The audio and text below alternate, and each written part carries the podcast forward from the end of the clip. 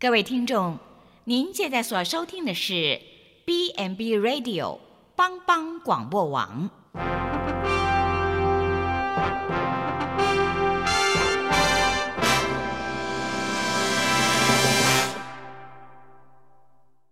即将为您播出的是由李希昌主持的《由我照你》。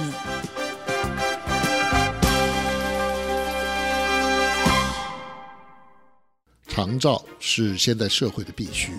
是政府施政的标杆，更是人性尊严的维护。但是社会观念如果偏差，政府方针发生失误，价值失衡扭曲了人性，谁会是重罪独行的守望者呢？请收听由李希昌所制作主持的《有我照你》。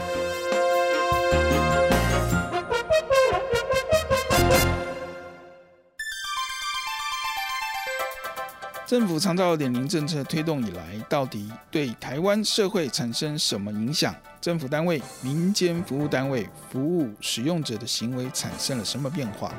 我们试着从政府最近公布的一些数据来解读。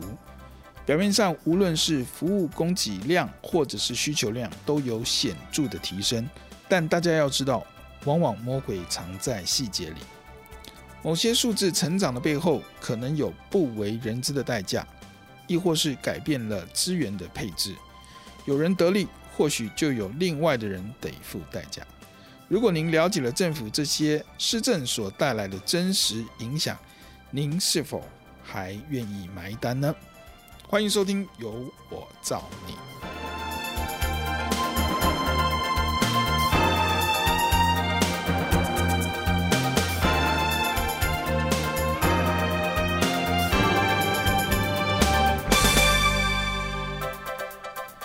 好，各位听众朋友，大家好，欢迎收听帮帮广播网有我照你的节目，我是节目主持人李西昌。那么今天继续要跟大家探讨这个长照数字背后说了什么。上一次的节目里面啊，我们大概已经呃针对这个居家照顾、呃日间照顾、呃这些的数字所显示的意义。呃，跟各位听众朋友做了一些的分享哈。那么今天呢，还有几项的数据呢，要继续来跟听众朋友们来呃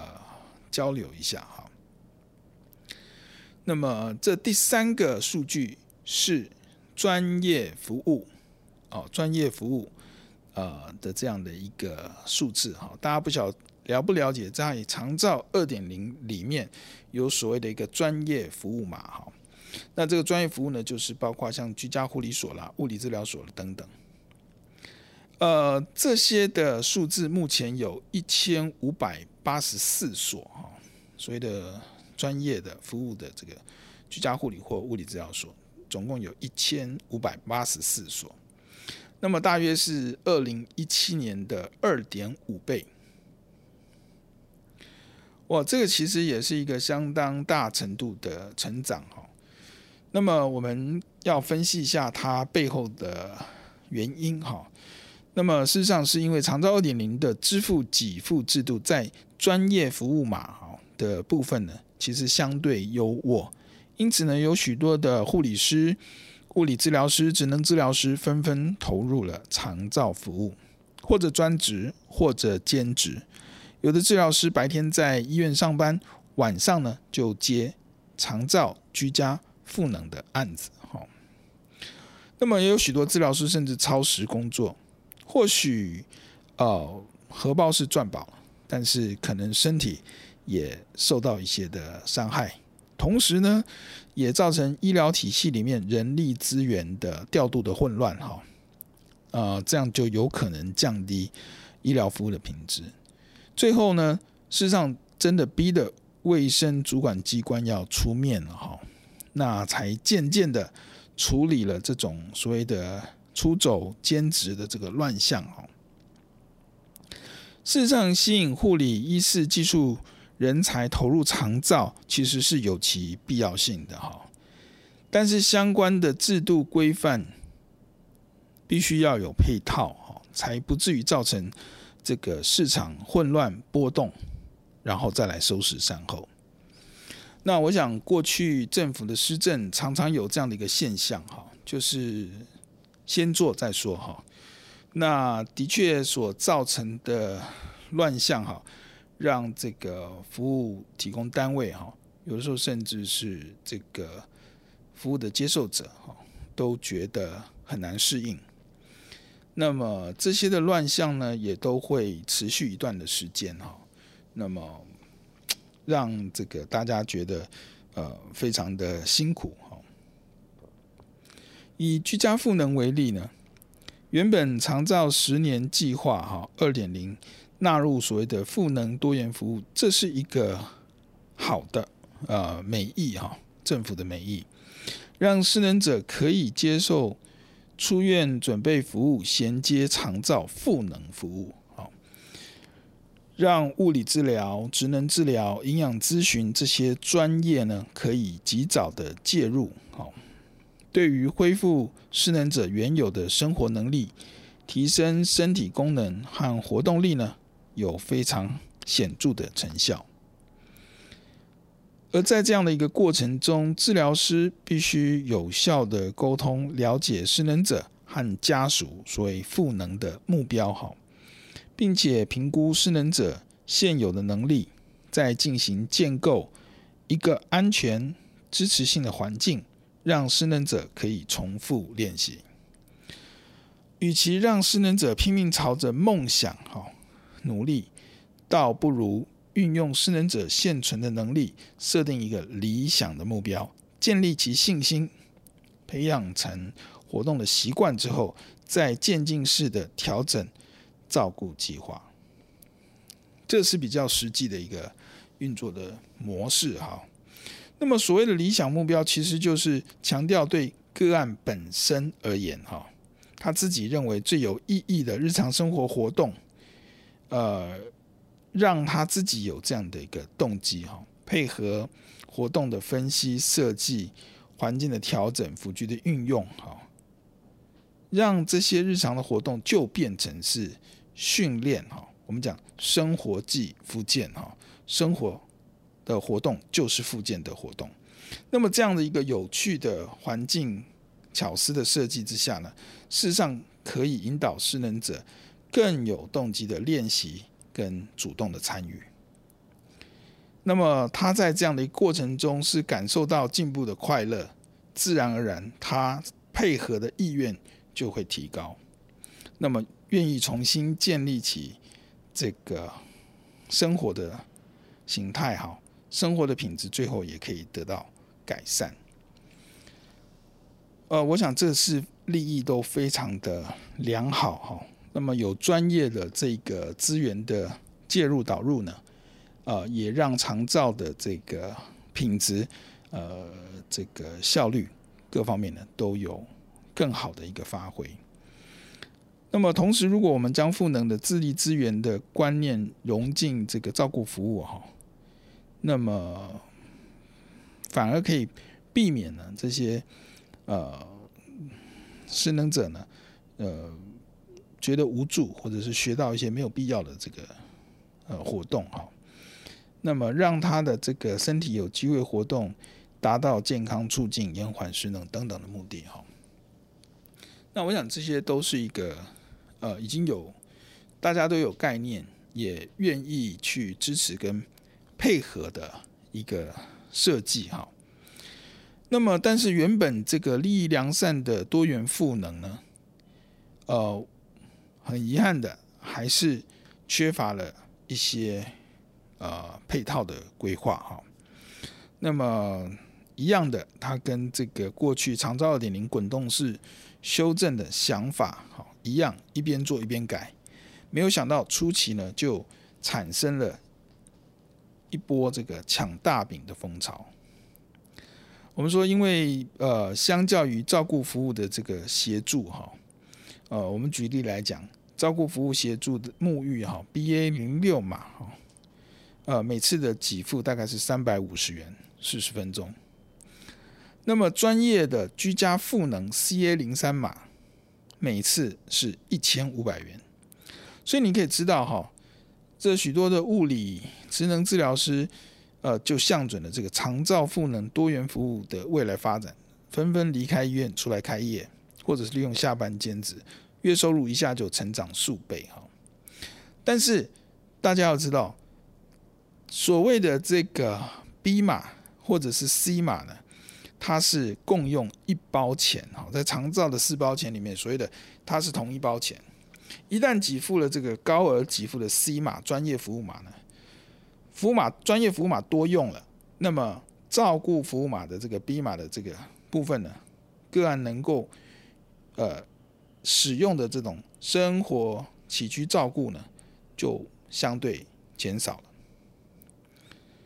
那么在实务上呢，因为这个居服督导常常为了个案的需求哈，那会。做这样的呃一个设计哈，在出院的呃刚开始呢，会呃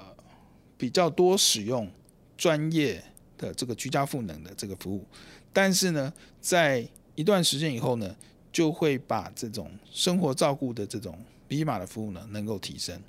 那么再把这个 C 码的这个服务相对的减少，这是一个。合宜的设计了哈，你不可能出院了以后还一直依赖这些呃治疗师的这个协助哈，你必须是一段时间慢慢慢慢降低这些专业服务码的需求，好，那要有一个合理的评估，呃，知道你的这个恢复状况，然后呢做一些调整。但是呢，现行的这个呃发展呢，就造成了这种呃。可能居服的督导跟治疗师之间产生的这个利益冲突，好，这个是我不能说政府是始料未及了，但是可能轻忽了这中间产生的冲突哈。那么不止如此哈，事实上在呃医院呢，单纯做复健的收入，事实上是远不及在长照市场赚外快哈。那么这也造成医疗单位的人力资源的混乱，甚至形成了医师跟治疗师各专业工会之间的角力。好，譬方说，呃，带长辈做操、居家赋能或辅具评估是物理治疗师、智能治疗师常常提供的长照服务，但是，但是现行的法规规定，治疗师提供专业服务必须由医师开具诊断、好照会或者是医嘱。换句话说，目前大部分提供长照服务的治疗师是有违法之余。那么，物理治疗师、职能治疗师就欲请立法委员来修法放宽。但是呢，这个部分跟医界呢，至今却没有达成共识。哈，草案仍躺在这个立法院，没有进度。根据原本的物理治疗师及智能治疗师法的规定，哈，只要治疗师执行业务，都应该依据医师开具的诊断、照会、医嘱才可以进行。那么这个是一个白纸黑字的法规，哈。目前呢，长照服务的这个治疗师所做的这些部分呢，很可能是违法的，哈。那么，卫福部长照司副司长周道军说，他们特别订定了长照赋能服务的操作指引，以区分复健及赋能。哈，那么前者强调要医师转介，后者则是由多类的医师人员训练这个长照个案的这个居家生活适应。哈，所以没有特别强调治疗师要有医嘱才能够派人执行。虽然是。到目前为止，并没有相关的法律处分发生哦。但是，治疗师职业的范围还是被法规规定医师的诊断、召回、医嘱所绑住哈。这个在实务上是不合理的。但是现行的法规却有二十年没有修正，相关的法律的修订仍然在立法院。那么解决之道，当然唯有修法放宽治疗师业务权限。在非疾病治疗的这个目的的业务呢，就开放不需要医师的这个诊断、照会或医嘱哈，也可以避免让治疗师暴露于这个违法之域。但大家就可以知道，在长照领这样的一个推动过程里面，事实上还牵涉了相当多法律的问题，还没有解套哈。那么无论是治疗师跟呃居服督导之间的冲突，或者治疗师这个做长照业务跟医师之间产生冲突，这些都是在这个目前的这样的一个发展的过程中，呃，不能说始料未及，但是可能政府也轻忽了这个部分所造成的影响哈。那么医界的声音哈，那一位临床经验丰富的复健科医师就表示哈，肠道服务法规那个治疗师可以执行肠道相关业务哈，但是也应该要依照医师的意见书来执行。那么临床上事实上常见许多治疗师没有依规定就协助肠道个案赋能，结果呢？有，比方说有骨质疏松的个案，在做运动的时候手会被拉断。还有一个案例是医疗团队好不容易将呃这个长照个案这个可能臀部的这个压疮这个给治疗好了，但是呢，治疗师让个案坐起来进行赋能练习的时候，又让这个压疮给压出来了哈。所以呢，复健科医师的观点。哈医界当然也乐见修法，但是要怎么样保护长照个案的安全，还是有必须要审慎的考量哈。呃，卫部主管的法规的这个主责单位医事司司长呃石崇良表示哈，健康促进、预防衰弱、运动防护和长期照顾都是治疗师、物理治疗师和职能治疗师的这个服务哈。那么满足人口老化社会所需要哈，这个修法呢，他乐观其成，那么会努力的协助这个下一个会期能够三读通过。不过，市长也说哈，有必要再订定行政的命令或施行细则，针对所谓的有病没病的民众哈，在接受物理治疗或职能治疗之前，应该要有相关的配套措施。呃，石司长举例哈，长照个案的病情长期稳定，医师可以开改开慢签，提供治疗师做参考。那么有变化时，再请民众回诊，或者治疗师在执行健康促进活动期间，如果发现个案有疾病呃的这种状况，应该如何转诊给医师哈？那么相关的责任归属都要赶快的进行沟通跟厘清。所以我们知道这个快速的发展的这个数字啊，呃是表面的，那么背后呢，其实还有呃相当多的呃议题问题需要解决。我们不能单纯只看这个数字的表面，好，就评断啊这个政策的实施好或者是不好。其实还有很多数字背后的意义，好。我们节目先进行到这边休息一下，稍待片刻，我们再回到节目当中。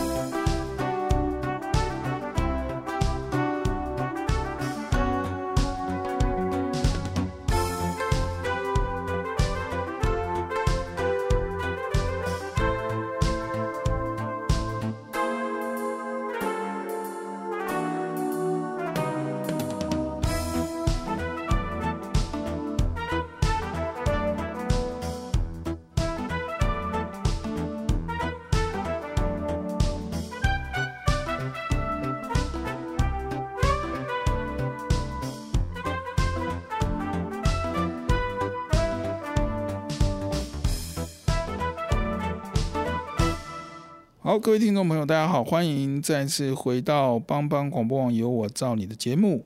呃，我是节目主持人李希昌。我们刚才的节目前半段提到了专业照顾服务这样的一个数据啊，成长的数据。那么相信大家已经有一些了解，好，所以数据的背后呃有代表其他的一些内涵跟意义啊，它的发展的脉络哈，让大家也稍微有了一些的概念。那么接下来我们要谈呃第四个数据哈，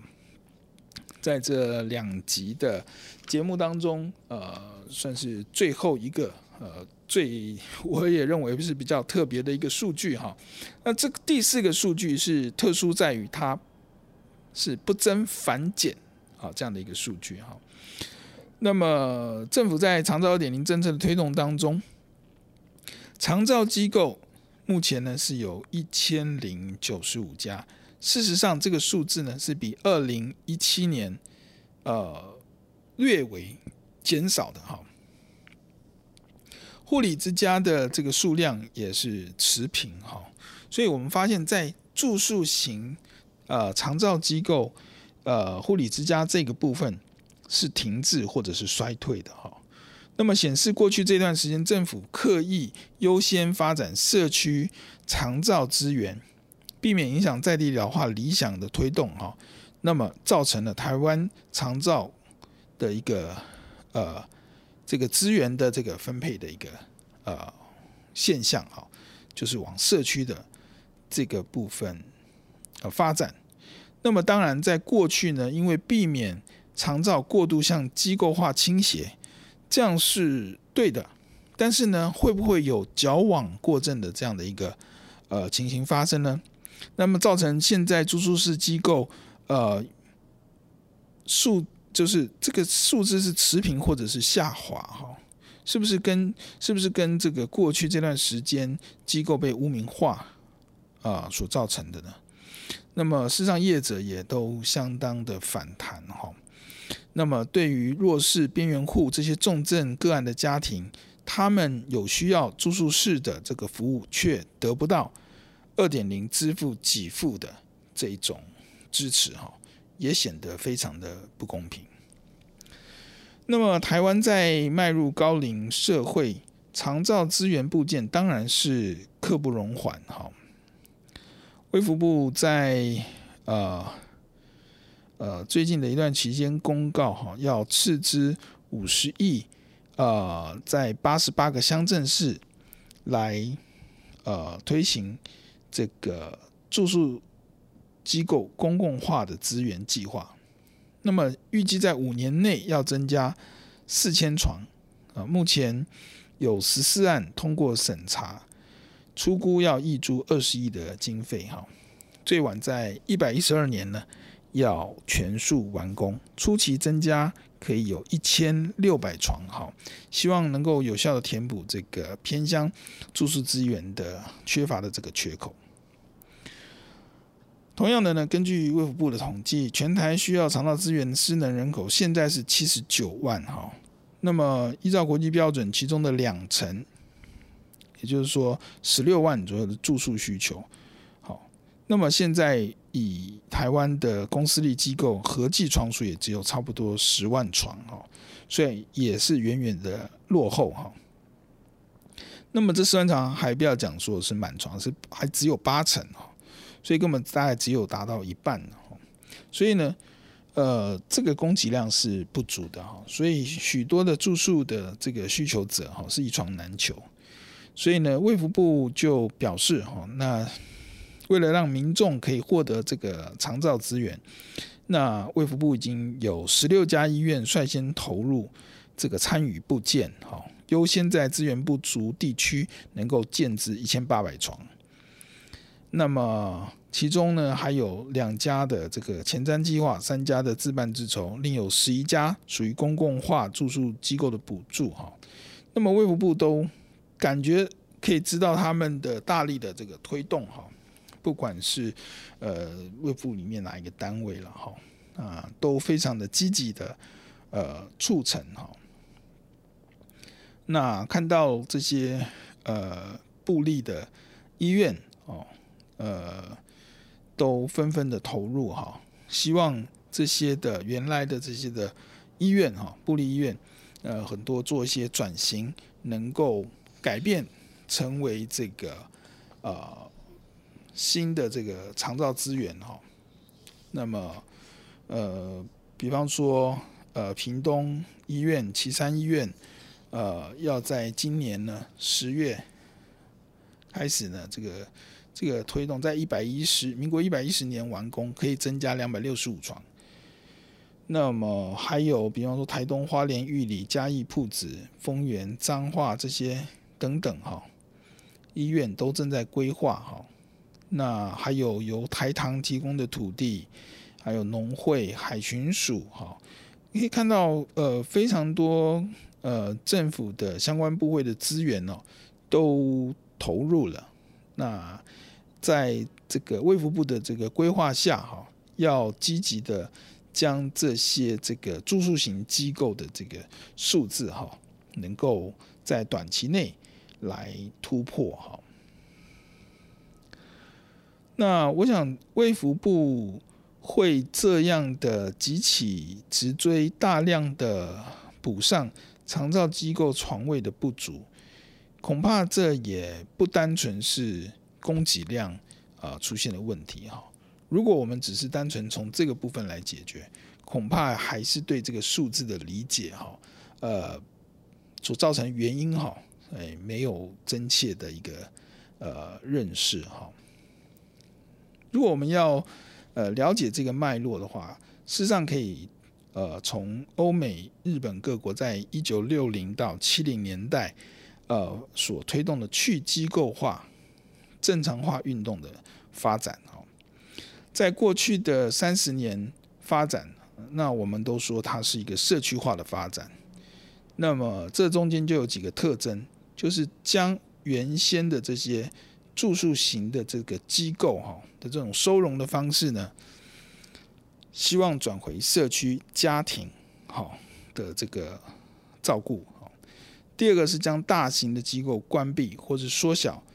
呃，这些机构的床位，呃。到三十个人甚至更低。那么，这个去机构化的运动呢，是先进国家社会福利模式的主要的呃转变关键。包括加拿大、挪威、瑞典这些国家，甚至定定了一个期限，要全面的消除这种呃一种他们感觉算是隔离居住的这种大型机构的照顾形态，希望回归到社区家庭。哦，这当然是一个先进国家的。呃，一种呃想法了哈的推动，那么在这个推动过程中，难免就让这个机构住宿型的机构，呃，某种程度被污名化哈。台湾在过去的这个十数年间，基本上也是因循着先进国家发展的脉络，在这个去机构化的浪潮下，刻意的抑制了长照机构的发展。缺乏政府的补助，同时在收费的限制上又有诸多的这个限制，呃，考虑成本跟收益哈，事实上住宿机构很难有余力去提升品质哈，甚至导致很多转为地下化的违法经营，缺乏消防设施设备，规避安检，那么不当约束，呃，超收住民，这些状况都十分的普遍。那么，我们常看到都会区动辄三万五、四万以上的收费哈，在乡下地方的医院的围墙上，却仍然可以看见一万五千元包吃管住的这种照顾机构广告。那么，这样的收容照顾的景况呢，真的是令人不敢想象。好，所以这个数字的背后哈，所以我们还是会看到出呃这些的原因哈。过去呃。政府的政策的一个偏颇哈，那让这个机构住宿型机构的发展受到了相当程度的限制哈。我们刚刚讲说，它可能有点所谓的矫枉过正啊。当然，我们不希望呃这种呃台湾的长照是机构化的发展，但是过度的将机构污名化哈，那事实上它也产生了一些呃负面的效应哈。那么。我们必须要现实的来说，对于中低收或低收入户啊，或者还好，因为他们有公立收容机构是可以收托的哈。但是对于经济弱势的族群，或者是我们所谓的边缘户来讲，能够有长照的给付补助，让他们可以入住这个住住宿型的机构是非常必须的。尤其家中只要有一个中重度以上的失能、失智或者是障碍者。几乎就能够将这个家庭完全打趴。任何一个养护机构合理的费用，至少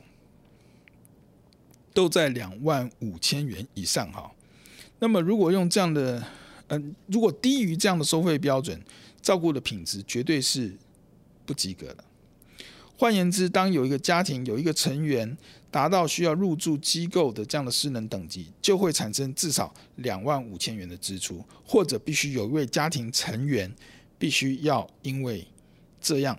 变成所谓的照顾离职哈。那么这个对于经济弱势的族群来讲都是不可承受之重。因此，如何让长照二点零的支付给付范围可以涵盖入住这个住宿型机构的个案，这个都是非常重要的。至少，至少对于经济弱势的个案，这个是政府应该做也可以做的当务之急。可惜，我们刚刚提到了照顾机构过去被污名化，哈，这个是值得重视的一个议题，哈。所以呢，呃，过去的这些的发展呢，不应该全部归罪于这些机构。虽然有一些机构，呃，做的不好，那么发生一些事情，哈，在过去台湾的社会，这也蛮普遍哈。但是这些扭曲的现象呢，毕竟是呃，过去政府对于这些住宿型机构的奖励补助是有限的，也因为管理机制的不健全。违规经营的非法业者不但降低了服务的品质，同时也造成了市场不公平的竞争。合法的业者就遇到经营的困境。好，这个是过去的发展的脉络了哈。那么我们必须说，这样的一个发展并不是大家所乐见的哈。但是事实上，这样的一个发展，呃，让机构住宿型的机构。过去给人的印象就是不注重隐私跟个人化，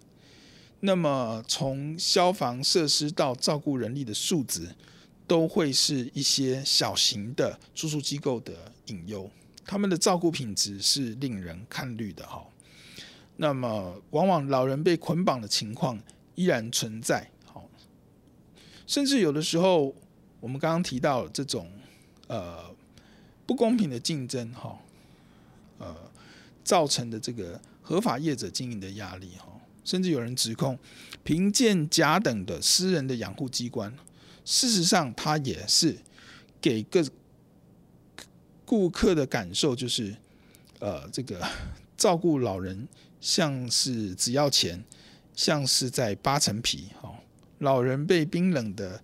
呃铁栏杆困住哈，活得根本不像人。呃，曾经听过一个家属的心声是这样啊，说啊，我的妈妈在这个养护机构里面吃饭得靠鼻胃管，心脏还装了好几根支架，这个数次在鬼门关前徘徊哈，但是家人实在无力照顾，只能找这个肠道机构帮忙，但是找啊找啊，这个找了十几家，没有一家呢，他觉得。良心可以过得去，不是很黑暗嘛？要不然就是味道很重哦。长辈在被约束在轮椅上低着头，就是希望你不要动，时间到了就喂东西，那个叫做等死哦，那个不叫做生活。他真的觉得很无助哈。那一位难求是很多家属的困境。好，但从另外一个角度来讲，业者也真的很无奈。我们刚刚说了，目前全台有一千五百家以上的倡导机构哈，如果包含这个护理之家的话，还有这个荣民的这个住宿机构，那么只要有四十九床以下都属于中小型的养护机构，他们占了市场的九成。业者说，目前政府长照二点零的计划并没有纳入这些中小型的机构，呃，就是想要刻意淘汰品质差的业者。那么规定严格的规定，限制在四十九床以下呢？事实上呢，很多业者就没有经济规模，呃，不堪负荷。他为了降低成本，只能超收，也最终陷入这个设备品质差，呃，一个人当三个人用这样的一种恶性循环。好，那我想政府长照十年计划，呃，希望各种呃。服务的形态、照顾的资源，呃，做绵密的建制哈。但是事实上呢，在机构照顾的这一块，常常是在社会上、社会版面这些地方出现了许多没有尊严的老年生活的写照，都在这个社会新闻里面出现。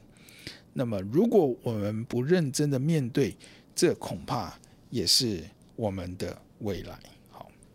所以呃，从机构的这个数字哈，住宿机构型的这个发展数字的这样的一个停滞状况来看，我们真的建议政府要有呃更呃周全的思维哈。要先将这个机构照顾的污名化的这样的一个现象来去除，好，那么要让这些目前的业者能够有更好的这个呃市场的环境，也加强这个不合于这个品质规定，呃，不合于这个。法规规定的这些的不良的业者呢，要有一个尽速的退场机制。那么更重要的，对于弱势族群，我们呼吁赶快让这些人呢，这些家庭呢，可以纳入这个长照支付给付的这一个呃支持当中，呃，避免他们在这样一个过度的照顾负荷底下形成。呃，整个家庭的压力。好的，关于这个长照数字的背后，您是否有更深切的了解了呢？我们真的希望台湾的长照发展能够走得更远、更好。那么，也希望呃，台湾在未来的这段期间，能够学习呃外国的经验。能够改善自己过去发展的一些错误，赶快的调整呃我们的步伐，让呃我们的长照更贴近民众的需求。请大家一起来关心长照，在长照的路上有我照你。谢谢大家的收听，我们下周同一时间再会，拜拜。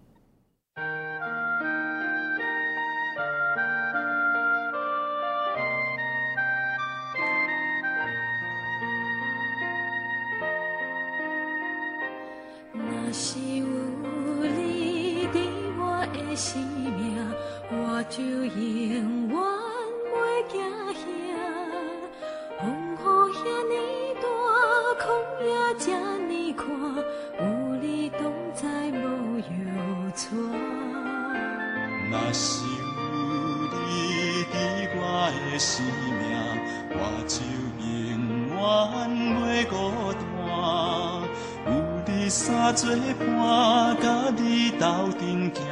兄满温暖袂畏寒爱水的歌就到